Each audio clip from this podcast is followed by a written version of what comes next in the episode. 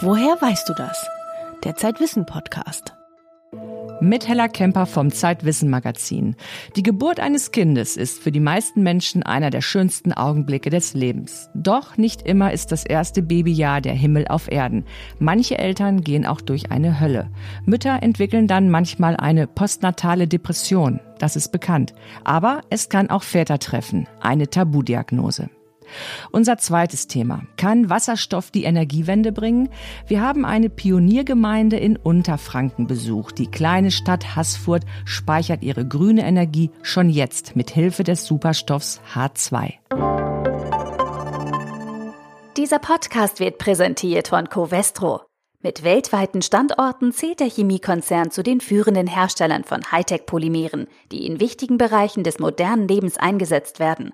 Covestro bietet eine Vielzahl von Karrieremöglichkeiten in kaufmännischen, naturwissenschaftlichen und technischen Bereichen an und ermutigt seine Mitarbeiter und Mitarbeiterinnen Grenzen zu verschieben und innovative, nachhaltige Lösungen zu finden. Mehr Infos zu Karrieremöglichkeiten unter career.covestro.de.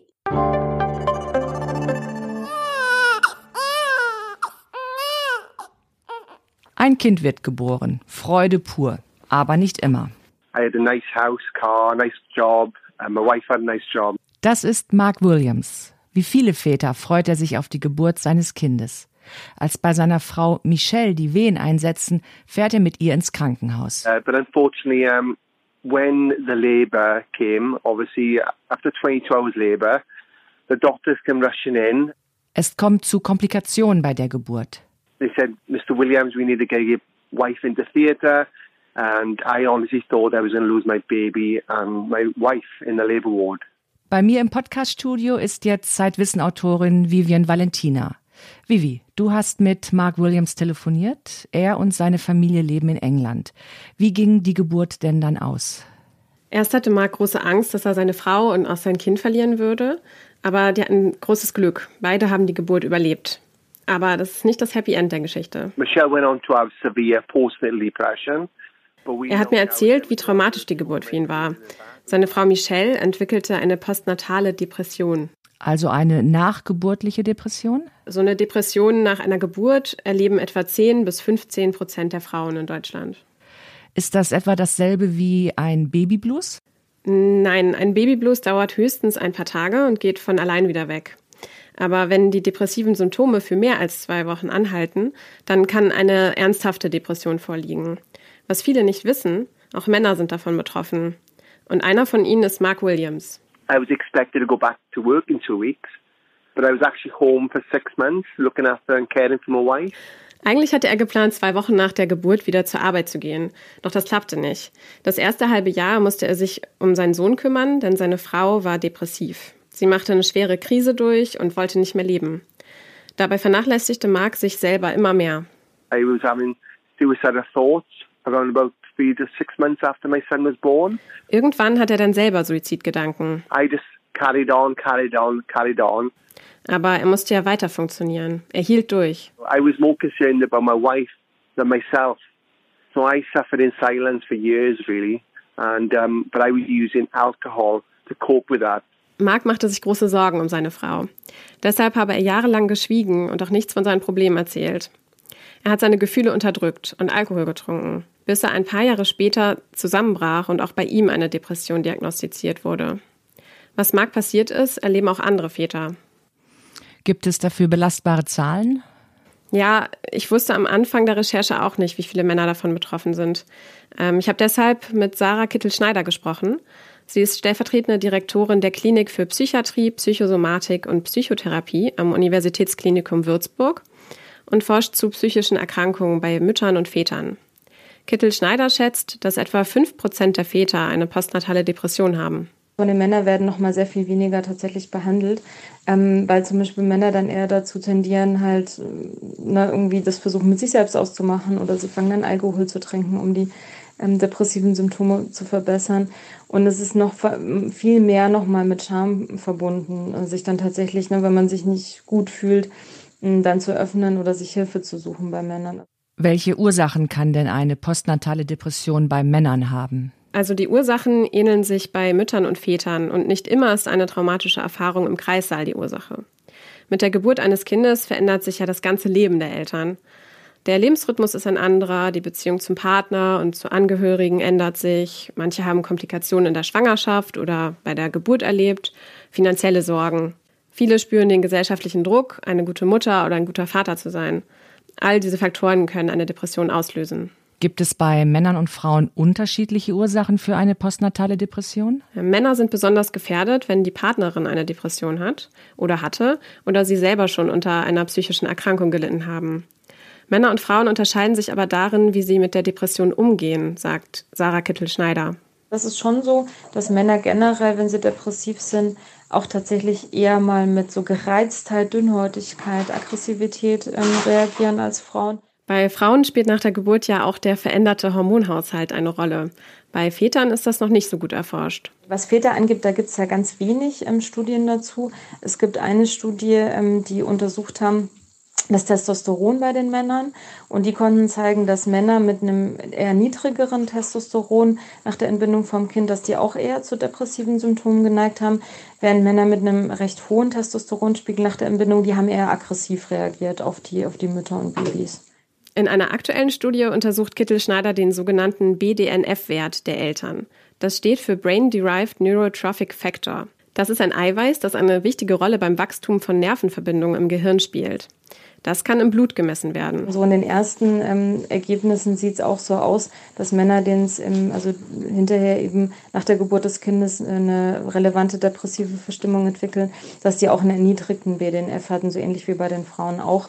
Die Idee ist, dass man diesen BDNF-Wert vielleicht aktiv beeinflussen und einer Depression dadurch vorbeugen kann. Da gibt es ganz interessante Studien auch dazu, dass zum Beispiel ähm, Sport, also körperliche Aktivität, insbesondere Ausdauersport, ähm, äh, führt dazu, dass der BDNF ansteigt. Also ein Sport ist ja auch antidepressiv wirksam. Und da gibt es ja bei den, bei, bei den Männern natürlich noch nicht, aber bei den Müttern, bei den Frauen gibt es auch schon so erste Studien auch zur Prävention von eben postpartale Depressionen, ähm, die auch, zumindest gibt es so erste Hinweise, dass wenn die Frauen in der Schwangerschaft halt zum Beispiel Yoga machen oder eben so leichte körperliche Aktivität, was man halt kann in der Schwangerschaft machen, dass das einen gewissen protektiven und präventiven Effekt hat für postpartale Depressionen. Das heißt, Sport und körperliche Aktivität schützen vor Depressionen bei Frauen und Männern. Viel mehr weiß die Forschung zu postnataler Depression bei Vätern aber noch nicht. Ja, das kann man so sagen. Es ist laut Kittel Schneider auch nicht leicht, Probanden für Studien zu finden. Ich habe bei meiner Recherche in Deutschland ja auch keinen Mann gefunden, der über postnatale Depression sprechen wollte. Naja, und Frauen machen ihre postnatale Depression inzwischen ja sogar öffentlich. Äh, die Sängerin Adele zum Beispiel. Ja, genau. Adele oder die Schauspielerin Halle Berry kämpfen gegen eine Stigmatisierung. Auf Veranstaltungen oder auch in sozialen Netzwerken. Aber bislang eben kaum Männer. Ich bin über den Hashtag How Are You Dad auf Mark Williams gestoßen und habe ihn gefragt, warum er sein Schweigen gebrochen hat. Personally, I was a biggest liar when I was going through depression because I said, "Oh yeah, I'm fine, I'm okay." Er habe selbst lange gelogen, wie es ihm wirklich geht, sagt Mark. But I was struggling inside.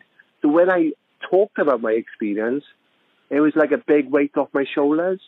And I realized there were so many other people struggling in silence as well.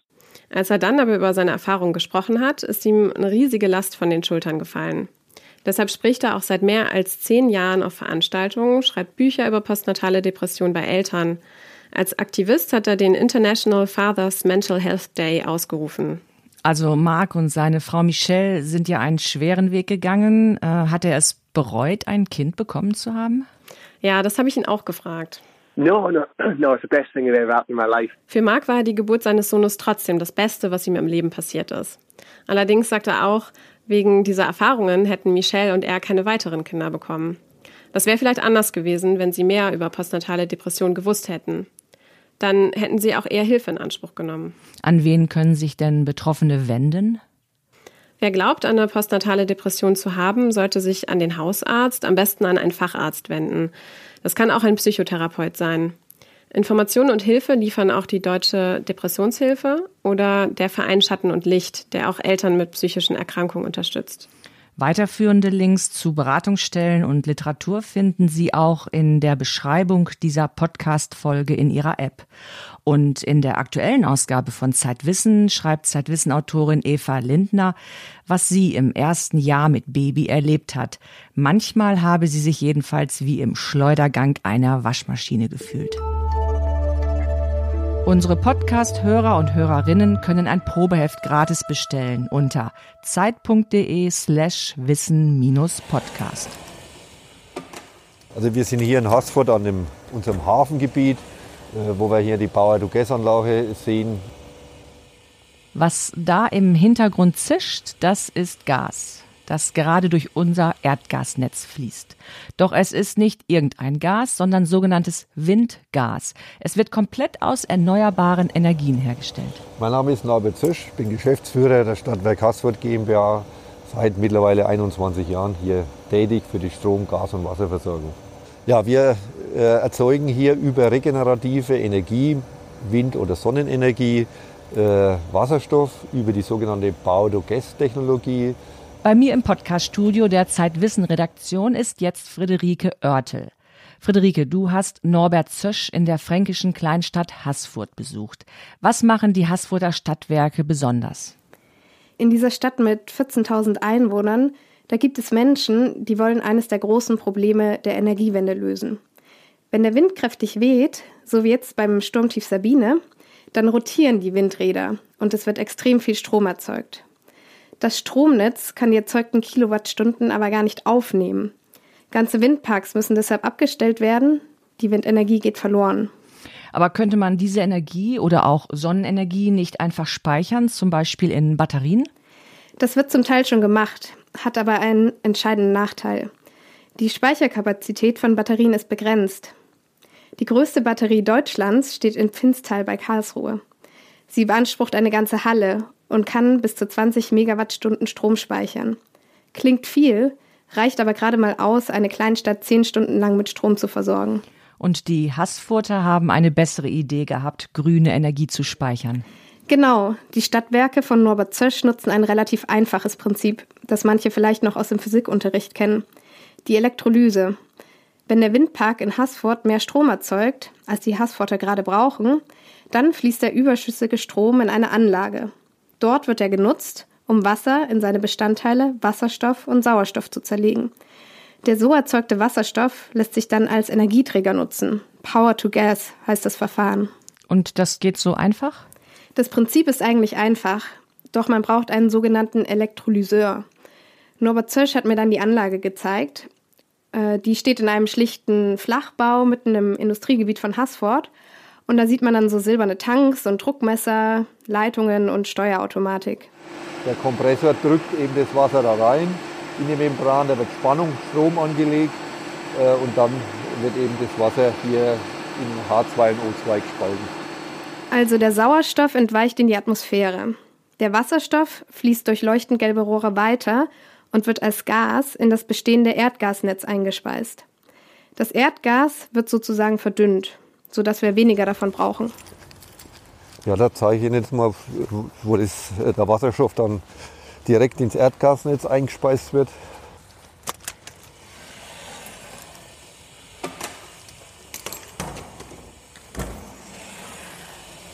Also hier kommt das Erdgas an, 100% Methan, äh, läuft dann durch.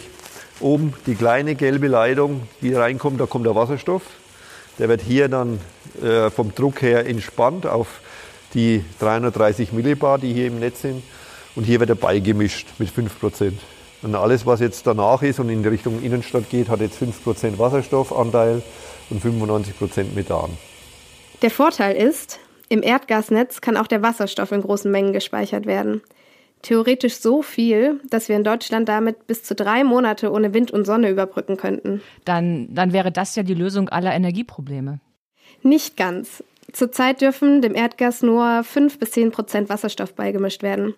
Der Grund, Wasserstoff ist das kleinste Molekül im Universum und hat eine deutlich geringere Dichte als Erdgas. Es ist ein bewegliches Gas. Die kleinen Moleküle können durch Spalten in den Rohren dringen. Spalten, die für andere Gase undurchdringlich sind. Dann gehen wir mal um die Anlage herum, weil hinten an der Rückseite des Gebäudes äh, ist der Wasserstofftank. Hier wird der Wasserstoff, der nicht ins Erdgasnetz fließt, gespeichert. Bei Bedarf treibt er ein kleines Blockheizkraftwerk an, das bei Windflaute Strom erzeugt. Denn beim umgekehrten chemischen Vorgang, wenn Wasserstoff mit Sauerstoff reagiert, zum Beispiel bei einer Verbrennung, wird die Energie wieder frei. So wird der Wasserstoff im Blockheizkraftwerk rückverstromt. So nennt sich das.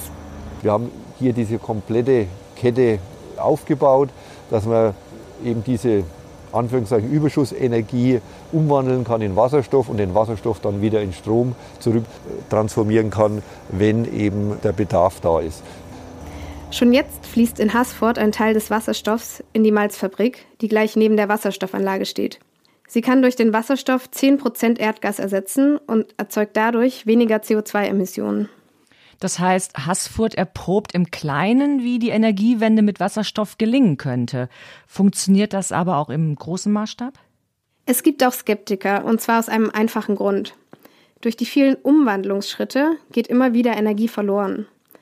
Wird aus Strom Wasserstoff hergestellt und dieser dann wieder rückverstromt, bleibt nur etwa ein Drittel der ursprünglichen Energie erhalten. Also zwei Drittel gehen verloren? Ja, die Energieeffizienz ist nicht besonders gut. Dieses Verfahren macht nur dann Sinn, wenn Ökostrom im Überschuss erzeugt wird. Ist Strom aus Wasserstoff deshalb teurer? Nein, die Hassforter zahlen nicht mehr. Aber das ganze Projekt ist nur möglich, weil Greenpeace Energy einen Teil der 2 Millionen Euro Investitionen übernommen hat. Und weil umweltbewusste Kunden von Greenpeace bereit sind, etwas mehr für das sogenannte Windgas zu bezahlen und das Projekt damit querfinanzieren. Die Investitionen am Anfang sind teuer, aber danach sinken die Kosten. Welche Rolle spielt die Wasserstoffalternative in der Energiepolitik? Die Bundesregierung diskutiert gerade eine neue nationale Wasserstoffstrategie. Zum Beispiel soll ein Förderprogramm dafür sorgen, dass in der Industrie möglichst bald Wasserstoff eingesetzt wird, der mit erneuerbaren Energien erzeugt wurde. Und darüber schreibst du zusammen mit Petra Pinzler und Stefan Schmidt in der aktuellen Zeitausgabe. Ihr diskutiert in dem Artikel auch darüber, ob es sinnvoll ist, auch Wasserstoff zu nutzen, der aus nicht erneuerbaren Energien erzeugt wird. Zu lesen in der Ausgabe der Zeit vom 13. Februar.